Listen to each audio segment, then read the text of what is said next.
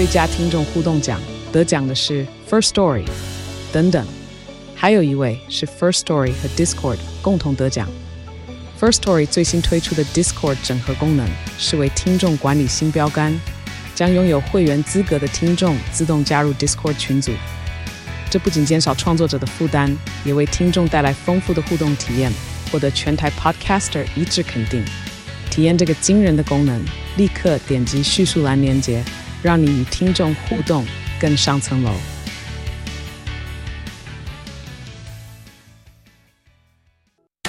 照顾你的身体，体贴你的心情，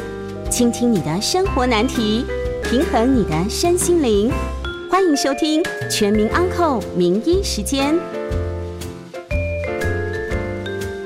Hello，大家好，这里是九八新闻台，欢迎收听每周一到周五晚上八点播出的《全民昂扣》的节目。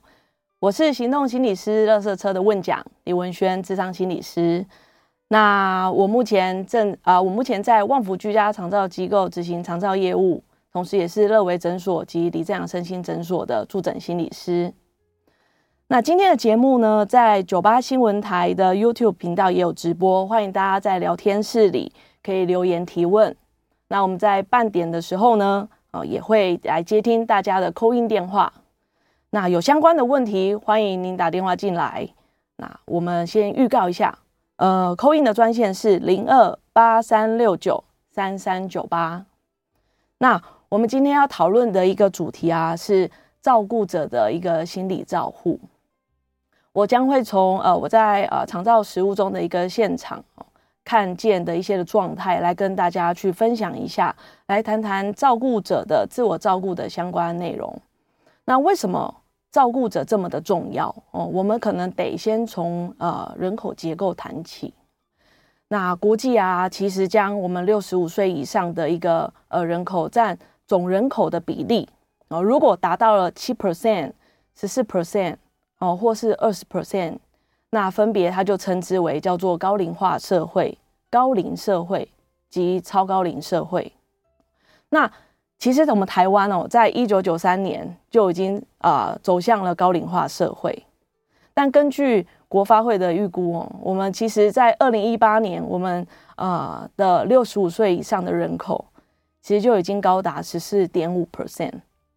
转为高龄社会了。哦，那推估哦，今年二零二三嘛，大概在两年后，二零二五，我们即将要迈入超高龄社会，这是什么意思？也就是六十五岁以上的人口占总人口的比例即将要达到二十 percent 的社会。简言之啦，我们每五人就有一人是老人家了。虽然我们说老人家啦，呃，可能你刻板印象会觉得哦，就是呃，可能行动很缓慢啊等等之类。但这里的老人指的是指法定年纪的呃年长者哦，就是六十五岁以上。那到了二零六五年哦，台湾六十五岁以上的人口比例，甚至会高达四十一点二 percent 哦，也就是每十人就有四个人是六十五岁以上的老年人口。那高龄人口的呃呃急速增加，我们其实家庭结构也转为是一个比核心家庭照顾为主的，因为家户人口的减少，少少子化的缘故。有一个很重要的议题，老人照顾老人，哦，将成为台湾社会其实不是未来的现象，是现在就已经开始在走的一个状态。呃，你可以想象嘛，九十岁以上的老人子女，其实他们多半也几岁了，可能六十五岁以上了，哦，所以就会形成年轻的长者在奉养老老人的一个状态，哦。那当然啦、因应高龄化的一个社会哦的长照的相关的议题，台湾其实从二零一七年哦一百零六年开的一月开始，就进入了所谓的长照二点零的十年计划哦，今年迈入第七年，滚滚动式调整哈，滚着滚着也到了第七年，而照顾者的照顾对象哦，其实我们好像会认为长照长照。好像以为只是照顾年长者，但其实不然哦。哦，就是，嗯、照顾者的照顾对象其实不只是高龄者而已，其实很多的身心障碍者，他们其实不是六十五岁以上的年纪，当然是因为呃他很年轻，可能就有这样子的一个呃状态哦，所以照顾历程也因着他的年纪比较轻，那他的照顾历程也会经历更长的时间哦，所以。呃，长照二点零当中，他更是把五十岁以上的失智症者啊，哦，或者是四十九岁以下的身心障碍者，他都涵盖在内了。哦，就是呃，他也去照顾到了。同时呢，他把所谓的服务项目哦，加入了对于照顾者更有系统的照顾资源哦，更更加重视照顾者的身心状态。哦，当然啊，照顾者的负荷。不可能因为这些资源的提供就完全消失哦，但理解这些资源对身为照顾者来说是相当重要的，我会称之为叫小帮手啦。所以我不知道大家对于呃长照二点零啊，或者是呃呃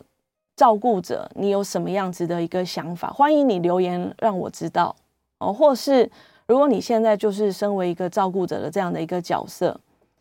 呃，我也呃很欢迎你哦，把今天这样子的一个小时的节目哦，当做是一个呃，你可以去做一个舒压哦，或者是去做一个分享。也许你可以说一说你自己在照顾历程里，你感受到一些压力状态的时候，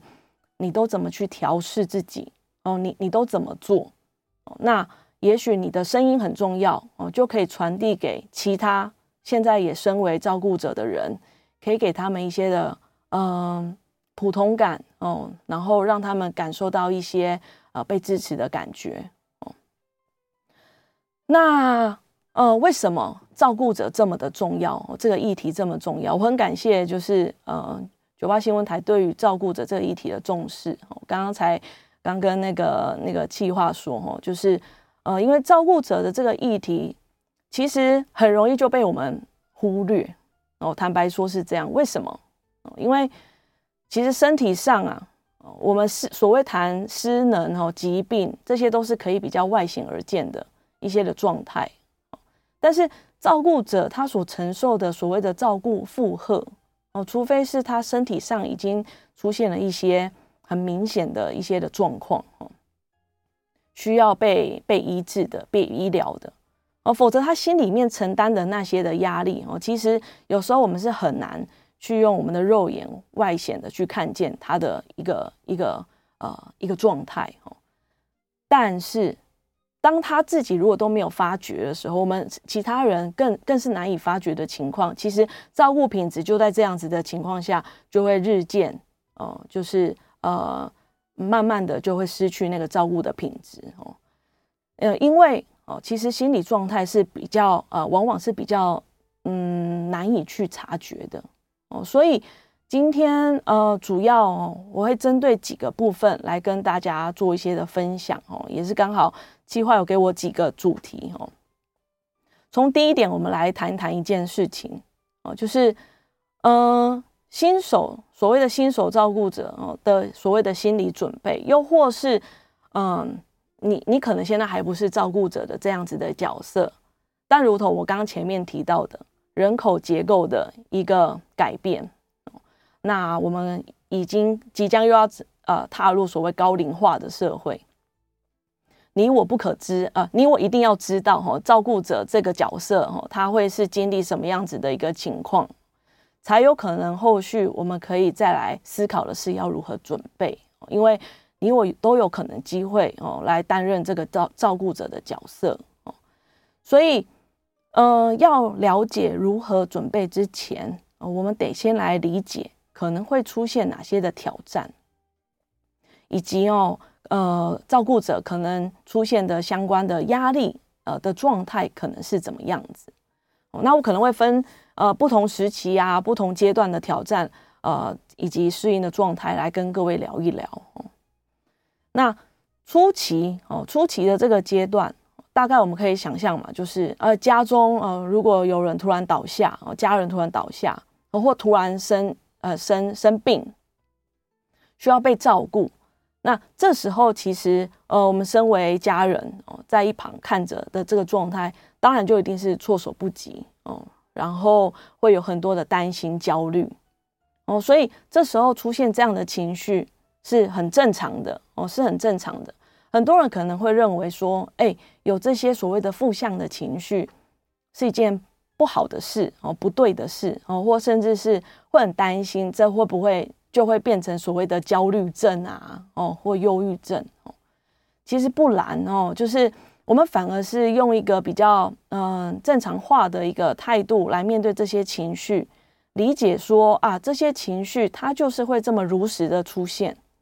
哦，而而当我们可以去意识到说，哦，对，我这个情绪它是很正常的一个状态的时候，我们反而会比较知道我们后续可以去怎么去做一些的阴影。那这是初期，那接下来一个阶段，我想谈的是初期到所谓的中期。初期到中期这个阶段呢，我我们在面临的一个状态，可能就会是一个啊，照顾者他已经经历了一段时间的照顾历程。那势必就会出现一些所谓的照顾的状况需要讨论哦，所以包含家人之间可能也要相互的去讨论说啊，谁是要主要照顾者？那我们要用什么样的照顾形态哦来陪伴支持这个生病的家人哦？那或者是甚至是在讨论这些照顾的呃内容的时候，呃，有一个很现实层面的也要去考。讨论到的，除了能力，再就是金钱哦。那我想在沟通讨论这些的历程里面的时候，往往每个家人哦，都是在这历程当中是会相当会感觉到有些压力哦，或者是有一些需要投入的哦一些的状态哦。所以照顾者可能会面临啊，有一种啊，全家好像都投入，好像有种被拉住的感觉的这样这种这种状态哦。那中期之后呢？我大概会说哦，中期之后，如果家里的关系或支持哦是较足够的时候，呃，大概就是跟呃初初期到中期大概类似哦，呃，可能你也适应了，所以在这个状态，你可能会学习如何去做一些调试调整。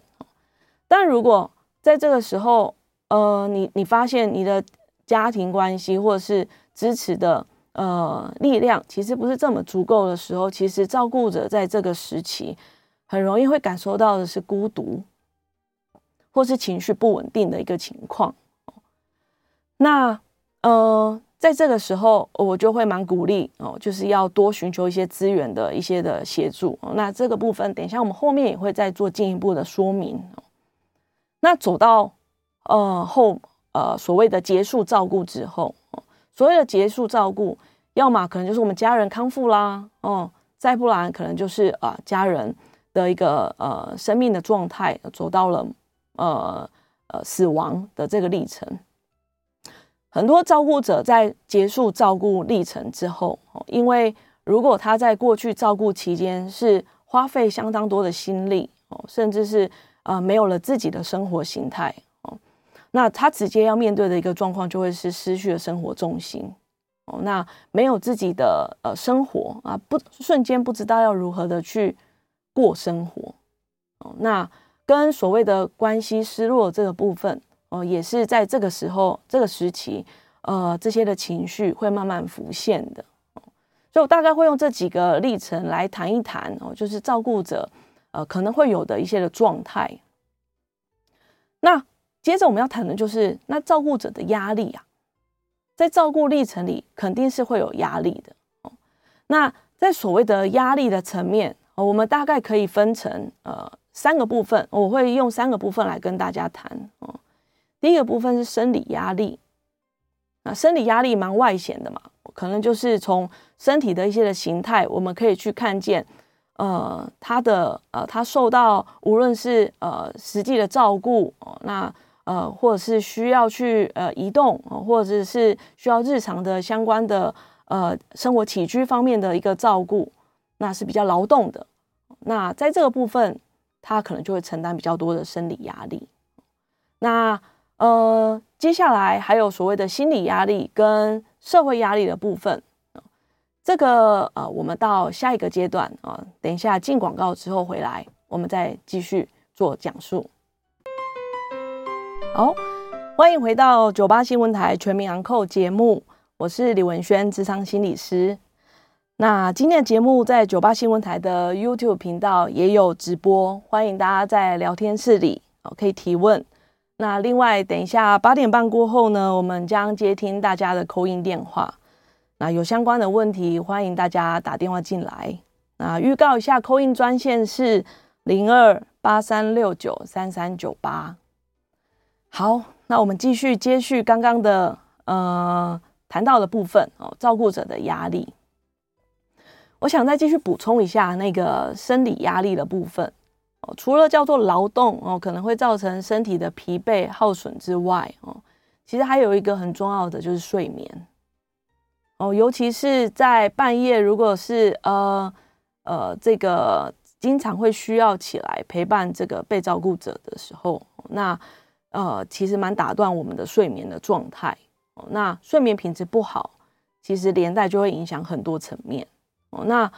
再来就是呃心理压力哦，心理压力，心理压力其实蛮常见的哦，照顾者。我在长照现场当中蛮蛮常听见的哦，可能会有无助啊，哦，不知道这个照顾要持续多久，哦，孤独可能就会是比较多，可能是在如果都是自己在照顾，没有轮替的人，哦，那这样自然而然就会产生所谓的呃，如果这个时时间拉长比较久一点的时候，那忧郁的情绪其实也会很容易会产生一些。变成是身心的状态哦，甚至会有一些挫折哦，挫折的这个情绪蛮容易会发生在呃，我我我感受到的哦，是在照顾失智症者的身上，我会好像觉得说啊，我明明做了这么多，好像怎么他的状态仍然是这样子，或甚至是因着他失智的一些的呃呃呃身心的状态的改变哦，来。呃，给予的这个照顾者的回应哦，是相当呃质疑哦，或甚至是呃有一些怀疑哦的这个部分哦，那这些都会让这个照顾者本身其实是会感到很挫折的。那再来就是啊、我觉得有点矛盾的情绪叫做生气，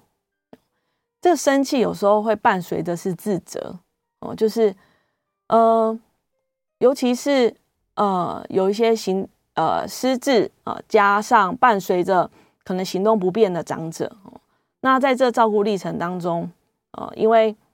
呃长者可能呃没有意识到他的呃行走是不是这么的自如的，但是他就是很想走哦，那家人又怕他跌倒的状况，可能就会想要大声的呃去斥责他，或者是想要禁止他做很多的行为，但在这时候反而可能会被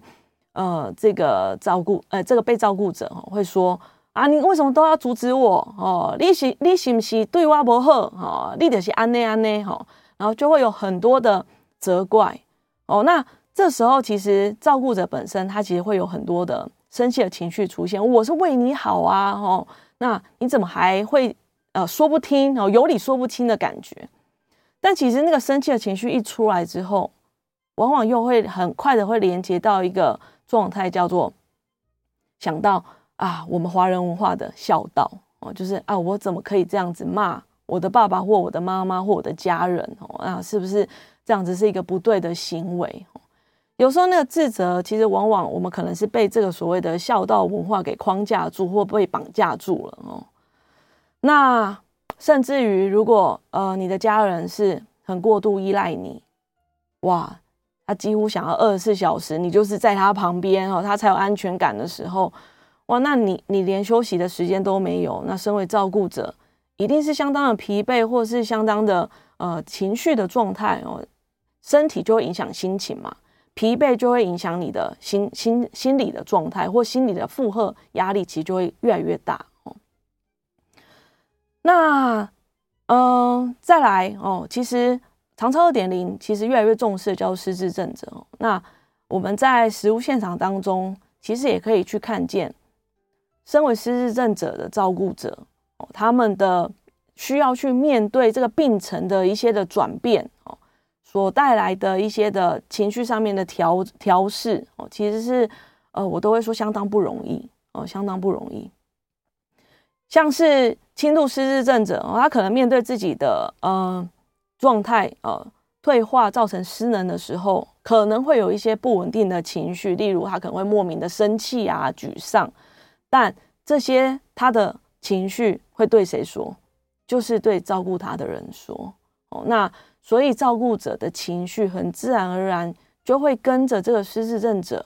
呃随之起伏哦。那当然这也会形成一个照顾的压力。那另外我还想特别说一个哈，就是。嗯、在台湾文化哈，其实有一个特性啊，就是哎接呃，如果知道你家里有呃生病的人哦，那他们可能都会多关心一下嘛，亲戚啊，左邻右舍啊，哦，可能就会啊啊那呃，现在你爸爸妈妈啊，哦，身体状况怎么样啊？哦，所以对于照顾的方式，有时候会给予太多的一些啊、建议哈，或者是呃这个建议有时候变成一个评价的时候。那虽然可能是出于善意哦，只是一个关心哦，但嗯、呃，如果是给予太多这样子的一个所谓的建议的时候，其实也会带来照顾者本身有一些心理上的负荷哦，跟一些困扰。再来还有第三个压力哦，就是我刚刚提到呃，说我们除了生理压力、心理压力，再来就是所谓的社会压力哦，嗯、社会压力我们主要。很常见的就是，感觉照顾者会感觉没有自己的时间了。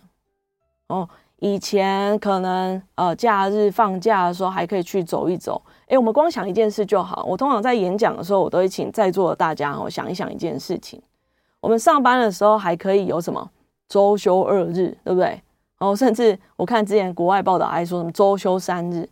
请问大家，照顾者有休息吗？他们有所谓的周休几日吗？很多时候他们是没有的哦，所以感觉没有自己的时间，然后或甚至是呃，无论是透过家人的讨论出来，呃，必须要讨论呃，例如如果大家本来都是上班族哦，经过讨论之后发现，哎，可能你比较可以去做一些职职务上面的一个调动，所以啊，你就先离职哦，或者是呃留停这样。哦，你可能必须要先暂停你原本的职业哦，或甚至是你可能还有其他的家人需要照顾啊哦，但你可能就无法兼顾其他人哦，或甚至跟家人的相处时间也减少了，那更不用说休闲活动变少了哦，那这些都是所谓的社会压力所带来的一些照顾的一些的负荷的状况哦。所以以上这些哦，其实都是对于呃，身为照顾者的角色可能会面临的一些的状况哦，呃，画一个轮廓，让大家可以对于这个部分先有一些的理解哦。那我们才能再来看哦，就是那呃，企划给我的第二个问题是，那照顾者可能在照顾历程里面，可能常见的心境的上面的可能一些的矛盾哦，会是一个什么样子？我自己大概想到的，也是在实务现场蛮常听到的，会是两个两个部分。第一点，我很想要休息，但是我是照顾者，我可以休息吗？哦，我休息了，由谁来照顾我的家人？哦，我我相信大家会有一个感觉，就是照顾对方的时间都不够了，哦，哪有时间来照顾自己？哦，但。这就是一个最关键的想法跟信念，是我们需要去做调整的。呃，我相信大家都同意一件事，就是如果你自己本身的状态是不快乐、不开心的哦，其实你是很难带给你周围的人，呃，所谓的开心快乐的感觉，对吧？那同样的道理，我们适用在照顾者身上。如果你是带着充满着委屈或抱怨，呃，或者甚至是有很多的负向的感受，在照顾你的家人的时候，难道你的家人会感觉不出来吗？哦，那要怎么照顾自己？哦，除了呃长照有提供喘息服务之外，哦，那可以借由这个时刻去让自己去做自己想做的事，哦，去放松舒缓一下自己的身心，哦，那甚至去做所谓的运动哦，让自己的呃筋骨可以舒展一下哦。那呃，其实很多的心卫中心，各地区都有所谓的心理卫生中心哦，他们常常也会办一些相关的活动，呃，可以去帮助照顾者做到一些的舒压。那一些资源的提供这部分，等一下我们后面会再说的更详细。那第二点会很常听到的就会是，嗯、为什么是由我来照顾哦？那为什么是由我来离职哦来照顾？为什么这些的照顾的压力都是由我来承担？我们要记得一件事，就是嗯，不要掉入所谓的受害者的陷阱里，因为。当你这样想的时候，这个想法会是哦，因为都是他们不做，所以我来承担。那我住的比较近哦，或者是我工作可能比较轻松，那我就比较倒霉吗？哦，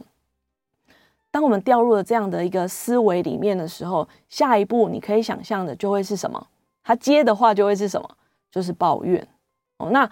抱怨久了，其实我们的脾气也就就会变得怎么样？变得比较呃容易暴躁哦，或甚至是呃可能会有一些呃呃更让你自己或是破坏家庭关系的一些的想法哦。那为如何避免这样的想法出现？要记得一件事情，就是要记得跟你的家人，还记得吗？我们刚刚有说，初期到中期的这段期间，其实是很需要去沟通的，刻意沟通去讨论。哦，那个照顾责任的分摊哦，这点是相当重要的。提出彼此具体的想法哦。那家庭照顾者关怀总会，其实在这时候他就有提出所谓的长照一二三哦。第一个工具哦，然后电话两通电话，然后三个步骤。那这部分待会哦，我们呃进广告进来哦。我们再来跟大家做进一步的说明。欢迎回到九八新闻台全民昂扣节目，我是李文轩，智商心理师。那诶，接下来的这个呃八点半开始呢，我们会开始接听呃听众朋友的 call in 电话。那我们的 call in 号码是零二八三六九三三九八。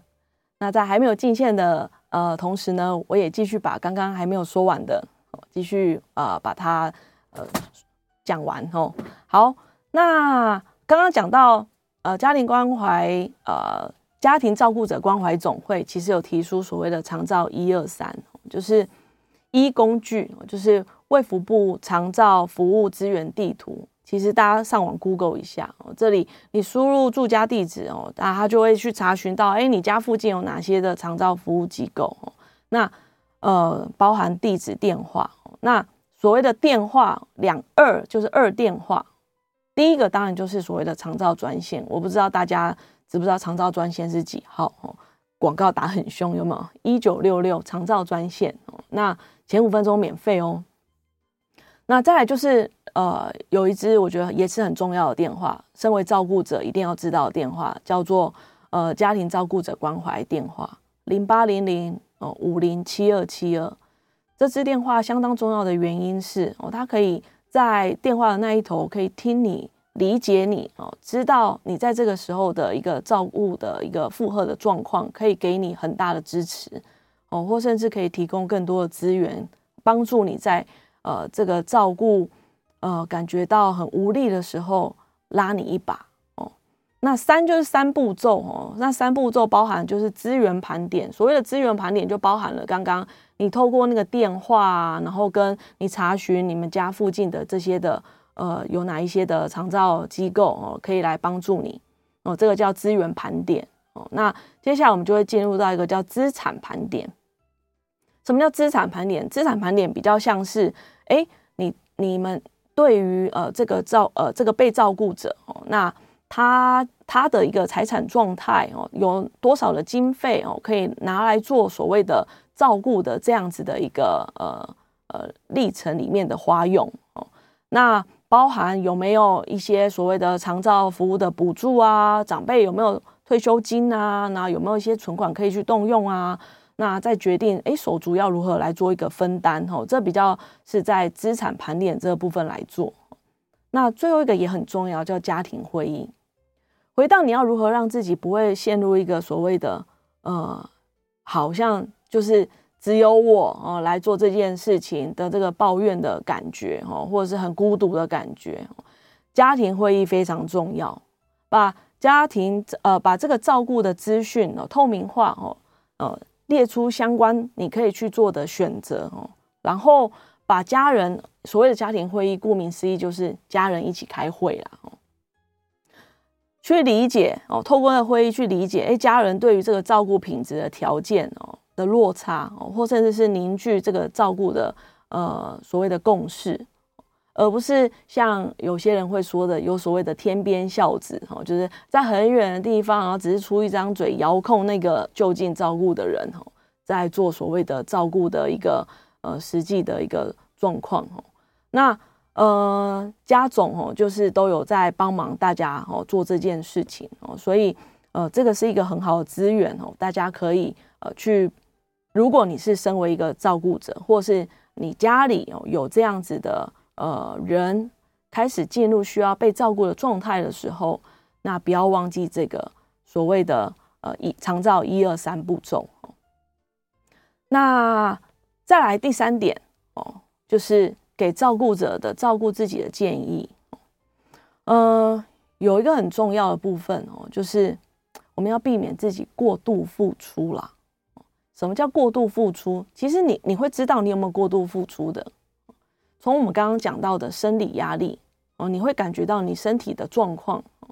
那心理，如果你的情绪，你可能常常想到照顾，或者是你每一天，你可能。常常会有这个所谓的悲从中来哦，或者是已经非常影响你的生活品质、睡眠品质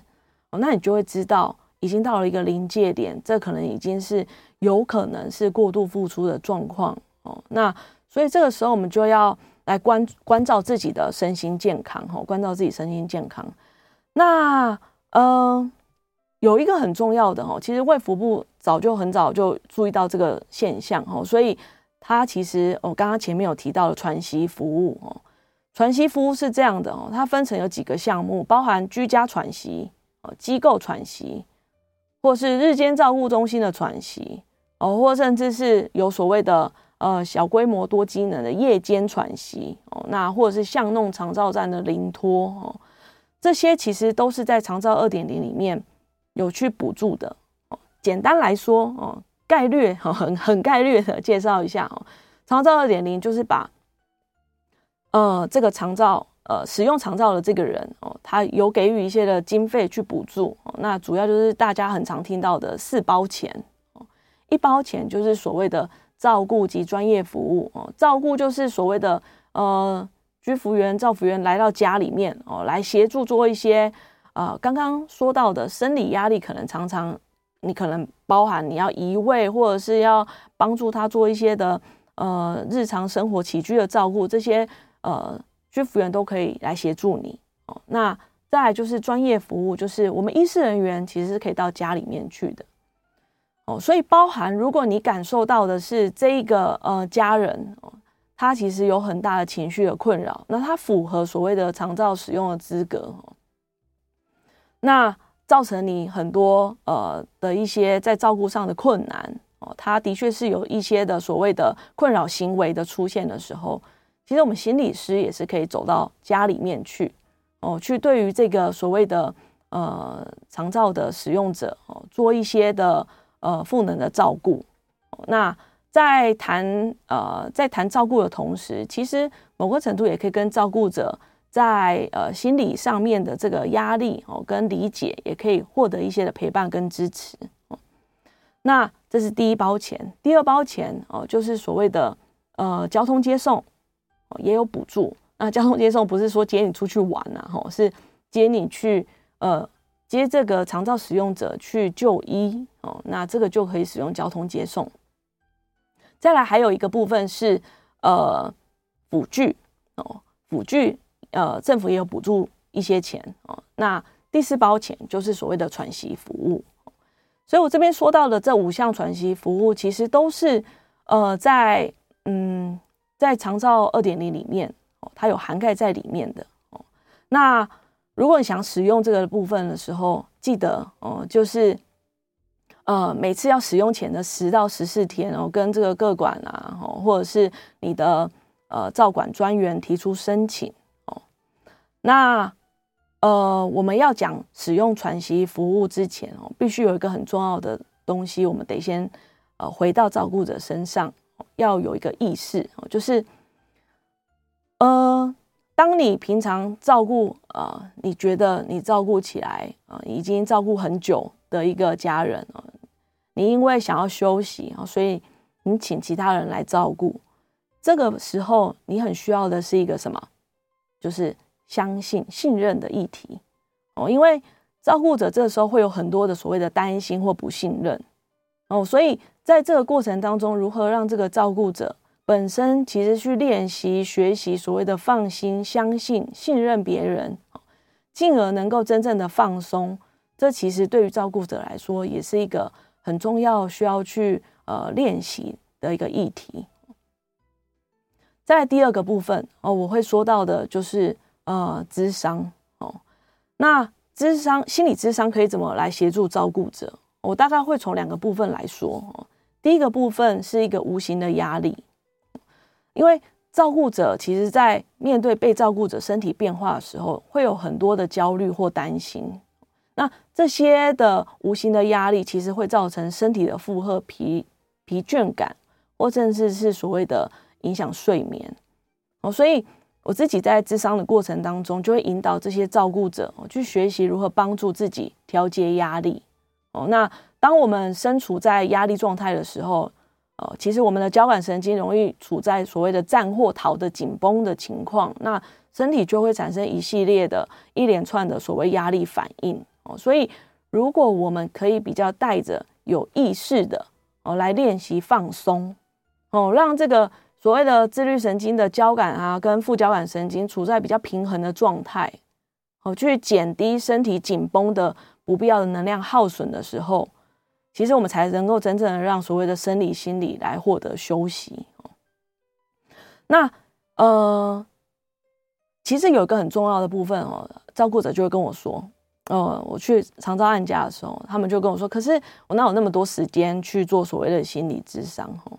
对，其实呃，我们会用呃，有有时候我会透过所谓的生理回馈的一个训练哦，来帮助这个照顾者。他可以学习一套他自己可以帮助自己调节压力的方法哦，这样他的确可以不用这么频繁的来做心理咨商。可是心理咨商有一个很重要的一点哦，是陪伴他在喘息这个空间里面安顿梳理他自己心理状态的一个地方哦。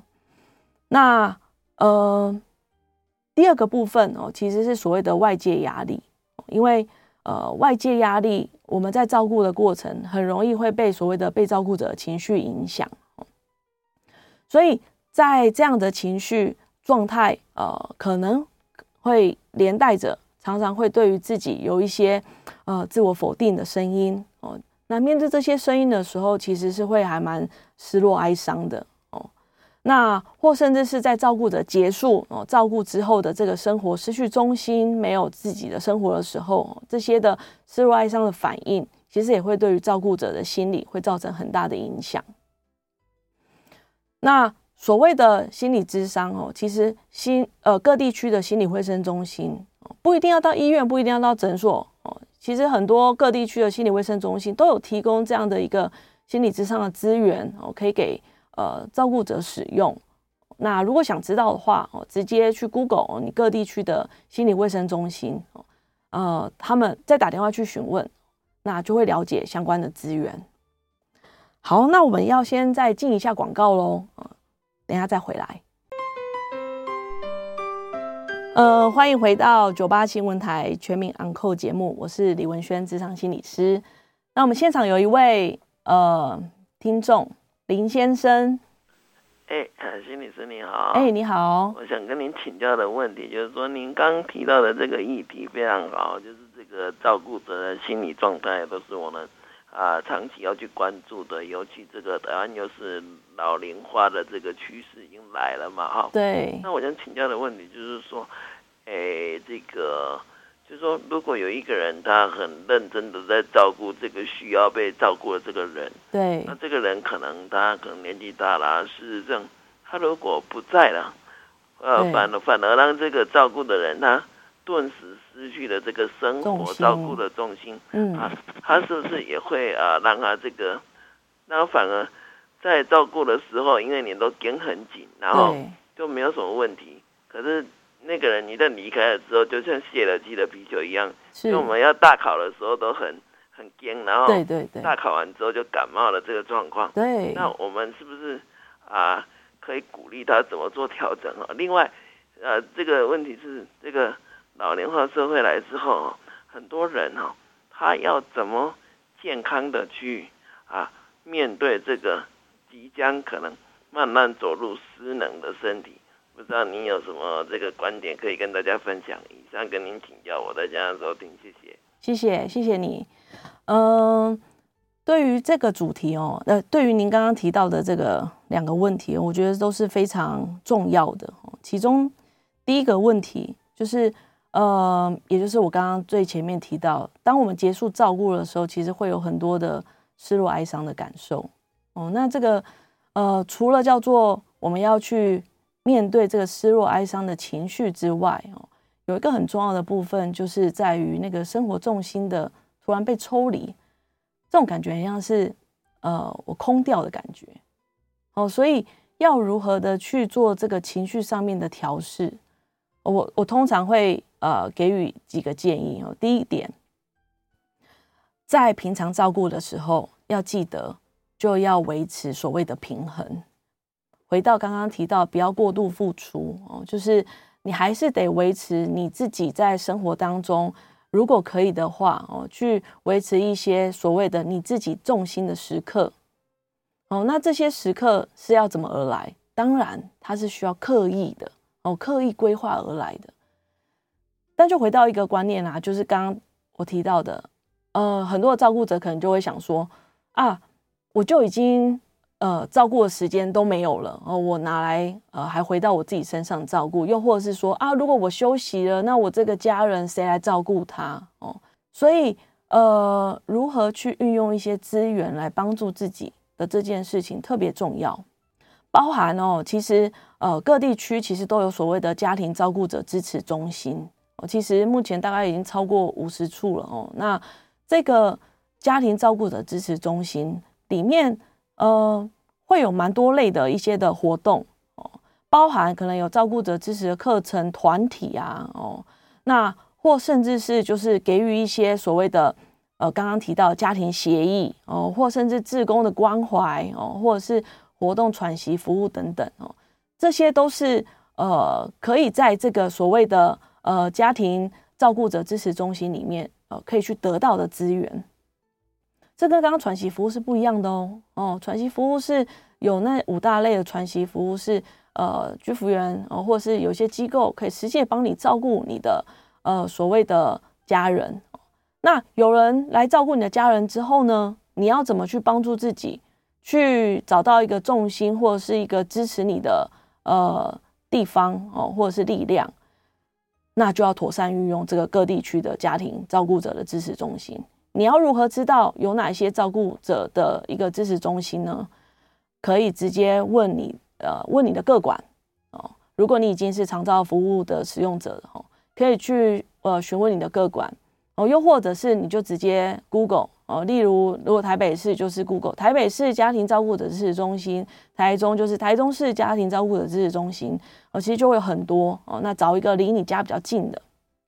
打电话去询问哦。说明一下，就是呃，你你你感受到的状况，那大家都会很欢迎，你可以过去那里哦。那甚至是如果你不想要直接过去的话，呃，也有一些的电话是可以呃给予你一些的支持。那再来就会是呃，那如如何的去呃做呃第二个部分，就是呃